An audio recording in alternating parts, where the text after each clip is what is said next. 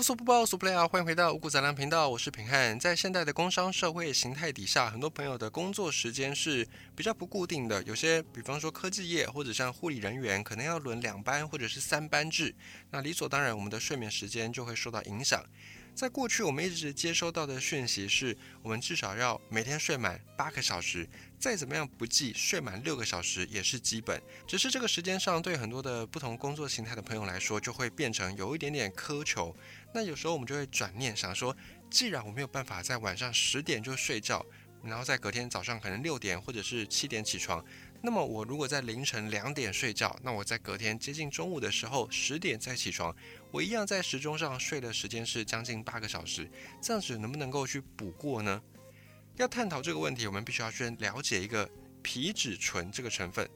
皮质醇在早睡早起的状态底下呢，它会有一个自然环境的变化，也就是在晚上十点睡到早上六点这段睡眠时间。之所以被大家提倡，并且呢，很多的医生都会跟你说，不管中西医都会跟你说，尽量在晚上十点的时候入睡。原因是因为可能中医会跟你讲说啊，十点可能是肝脏休息啊，十一点是肾脏啊，等等等等。所以你在这个时间点睡觉休息，比较能够提供你身体的复原。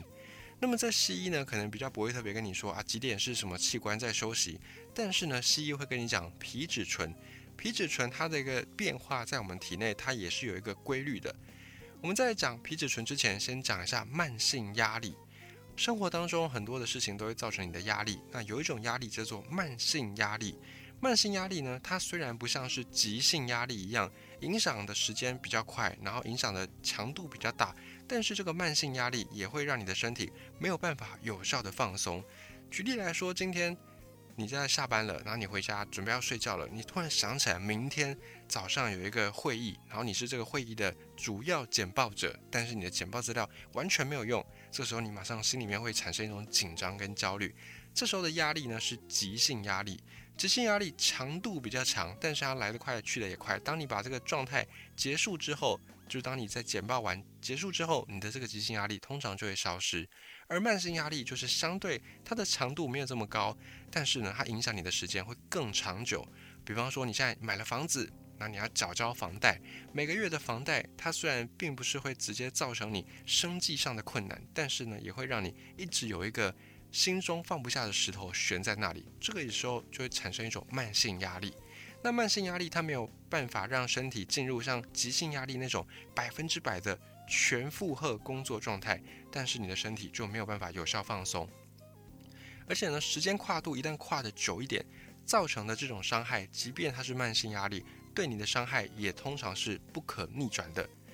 在急性压力底下，我们的身体会去分泌一种激素，叫做肾上腺素以及去甲肾上腺素。这个肾上腺素就是会让你在短时间之内，你的身体。各项的感官可能可以超过原本它负担的工作量，去超负荷工作，就是维持你暂时的紧急的状态需要。那这种肾上腺素它是没有办法一直在释放的。而对于慢性压力，身体虽然不会分泌肾上腺素来去应对，但是呢会分泌一种叫做皮质醇的东西。这个皮质醇呢，它是一种半衰期比较长的糖皮质激素，也就是它要衰退的时间是比较久的。要花更久时间才会让皮质醇给衰退，而皮质醇可以说是我们体内一个很重要的压力荷尔蒙。皮质醇在你体内分泌的量不同，会让你应对不同等级的强度的工作。也就是今天你碰到了慢性压力，这个压力也许不是一时的，但是它是一个长期的。那你的身体为了对抗这个压力，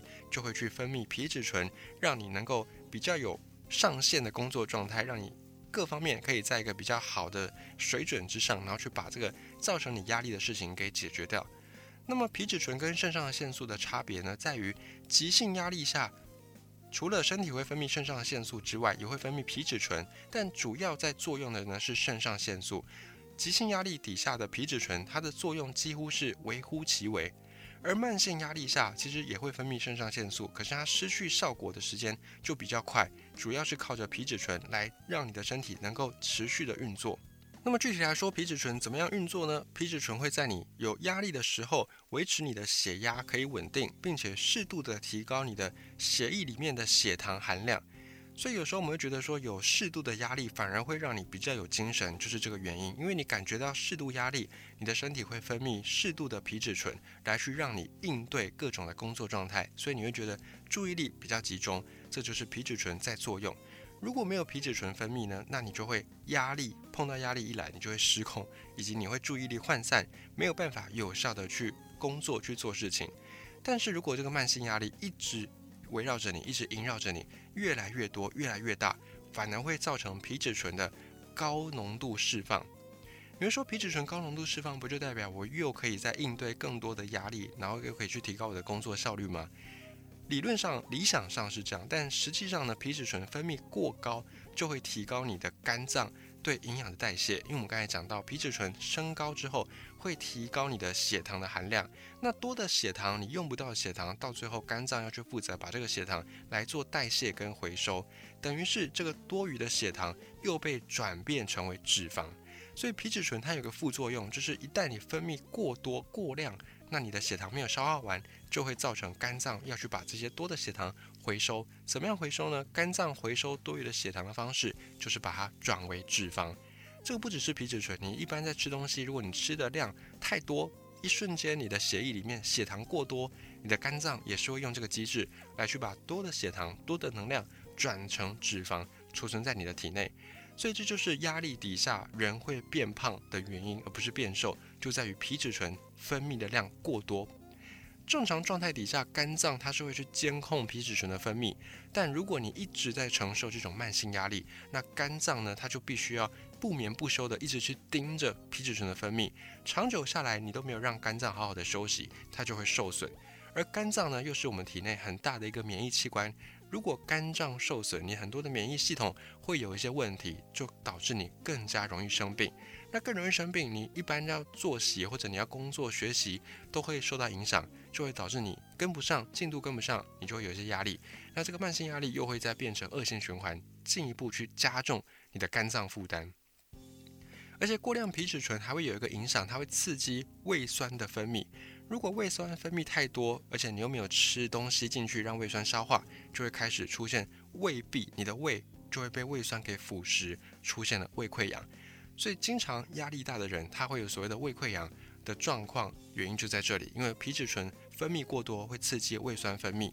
那所有治胃病的药呢，通常都是去中和胃酸，保持胃里面的那个酸度可以在一个合理的范围。但这个呢，就是治标不治本。最合理的治疗的方式，治疗胃溃疡的方式，还是要去调节你的皮质醇的含量。怎么调节？就是减少你的压力。怎么样减少压力呢？透过睡眠，透过作息来去做减少。并且呢，我们再顺带一提，等到皮质醇释放过多，也会去抑制身体里面其他的身体激素的释放。例如血清素的释放就会降低，所以当皮质醇越高，血清素它的含量也会越低。而血清素我们前面也有讲过，它是让你感觉到幸福快乐的一种物质。血清素少了，你就会觉得郁闷，就会觉得烦，觉得焦虑。所以这就是压力跟焦虑之间的那个关系。压力并不会直接让你心情不好，是压力促使皮质醇分泌，皮质醇又去抑制血清素的分泌，让你感觉到烦闷，让你感觉到郁闷。原理是这样子。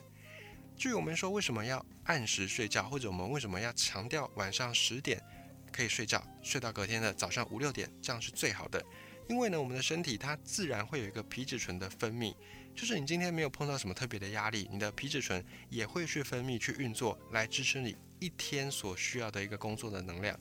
正常的状况底下，晚上十点之后一直到隔天早上五点，我们的身体皮质醇浓度会在比较低的水准里面。因为这个时候，通常大家都在睡觉、休息、放松，不太需要高浓度的皮质醇来去让你的身体应付压力。你的身体这个时候是大部分不需要特别工作的。而到早上的六点到八点这段时间，皮质醇浓度会慢慢的升高，这个时候你的人体会慢慢的苏醒，以及你会感觉到精神比较充沛，感觉到比较有效率，以便你应对马上就要出现的这些工作的压力，包含你的柴米油盐酱醋茶，包含你要。煮早餐，包含你要赶公车，包含你要上班上课等等，都在这个时间，所以这个时候皮质醇浓度它就会分泌到比较高，也因此你就会感觉到一整天起来上半天精神会是最好的，因为这个时候你身体里面的皮质醇浓度相对是最高的。那从早上八点到晚上的十点就是从早上八点之后一直到晚上十点，除了在下午的五点到晚上八点这段时间会有皮质醇慢慢升高、微弱升高的趋势之外，从早上八点之后，你的皮质醇浓度是慢慢的在下降，会有这样的趋势。所以一整天除了早上这段时间之外呢，你就会感觉你的精神越来越涣散，越来越难集中注意力，越来越累。这就是皮质醇在我们的体内的浓度，本来就是从最高峰慢慢慢慢慢慢往下降。除了在晚上五点到晚上八点这段时间会有小幅度的升高之外，其他时间都是下降的。那如果你没有按照皮质醇的在体内它自然有的这个变化规律，你去逆着它来做作息，比方说现在皮质醇在早上的七八点分泌是最多最旺盛的，所以你会发现有时候你去熬夜，你去夜唱夜冲，或者是你熬夜通宵做别的事情，一整晚没睡，但是到了早上七八点，你还不会马上就想睡觉，因为这个时候你体内的皮质醇它已经在运作了，你会感觉到哎还有一点精神，但是等到大概八点过后，九点十点。通常你就要盯是盯不住的，你就会倒在床上。原理就在这里。那如果你逆着皮质醇来做作息，等到皮质醇分泌最旺盛的时候，早上八点你在睡觉，那一来你的身体其实没有真正的放松，没有真正的休息，因为皮质醇会提高你的血糖的浓度。那多的这个血糖你没有把它消耗掉，在这个时间你选择睡觉，睡觉的时候血糖没有消耗掉怎么办呢？肝脏就只好把它回收回来变成脂肪，所以你逆着皮质醇的。浓度去做作息，你就会在胖的时候越来越胖，并且你的身体也没有办法得到放松、得到修复的机会，你就会越来越累。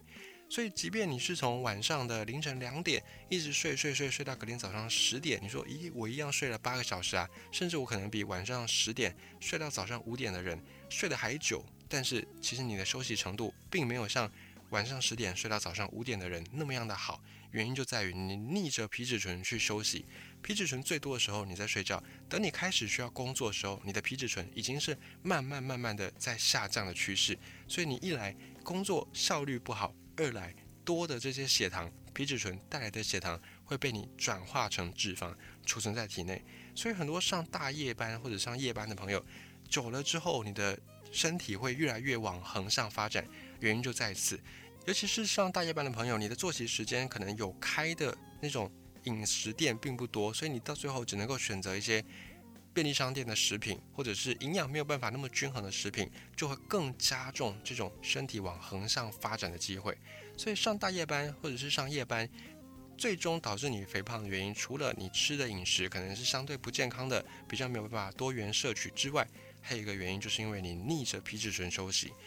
因此，如果你在条件允许的状况之下，如果不是这个公司调班啦、轮班等等的因素，在你自己能够掌控的时间之内，尽可能的还是奉劝你晚上十点之后就可以赶快来休息了。因为这个时段你的皮质醇分泌越来越少，一来你就是本来就要休息，二来呢你比较能够去跟着皮质醇的那个生理时钟在走，隔一天早上起来你才会比较精神。否则你如果逆着它，那你一来工作效率不好，二来你又需要再吃大量的这种营养保健品去补充，让你去获得这种体力，而且你获得体力的量又不如你按照正常作息来睡觉获得的体力来得多，所以你又花钱，而且你又花时间，可能又伤身，而且又得不到你原本应该有的这么样好的精神状态，所以还是这样。虽然你一样睡满八个小时，但理想的睡觉时间依然是在晚上十点到隔天早上的五六点这个区间。你自己可以斟酌参考看看。